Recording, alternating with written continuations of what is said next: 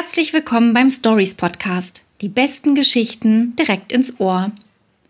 Wir stellen Ihnen hier Bücher vor, die uns am Herzen liegen. Jeden Tag präsentiert von Anne-Rose Beurich, Frank Menten und von mir, Sarah O'Connor. Heute geht es um Die Liebermann-Papiere von Frank Tallis. Ein von innen geschlossener Raum, eine Leiche mit Schusswunde und ein Abschiedsbrief. Eigentlich ein klarer Fall von Suizid. Nur, wo ist die Tatwaffe?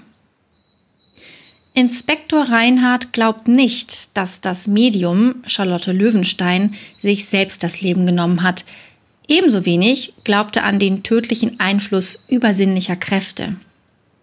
Er bittet daher den befreundeten jungen Arzt Max Liebermann um Hilfe, mit dem er des Öfteren musikalische Entspannungsübungen abhält und der nicht nur durch seinen kühlen Verstand, sondern vor allem wegen seinen psychoanalytischen Fähigkeiten Aufsehen erregt, ganz im Geiste eines gewissen Sigmund Freuds.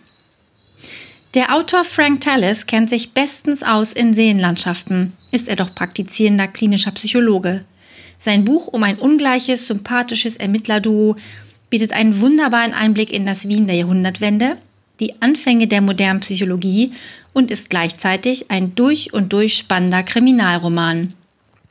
Das Buch ist nicht neu, aber mitnichten ein alter Hut und unbedingt eine Entdeckung. Erschienen ist es bei BTB und kostet 12 Euro. Ich wünsche viel Spaß beim Lesen und sage bis morgen.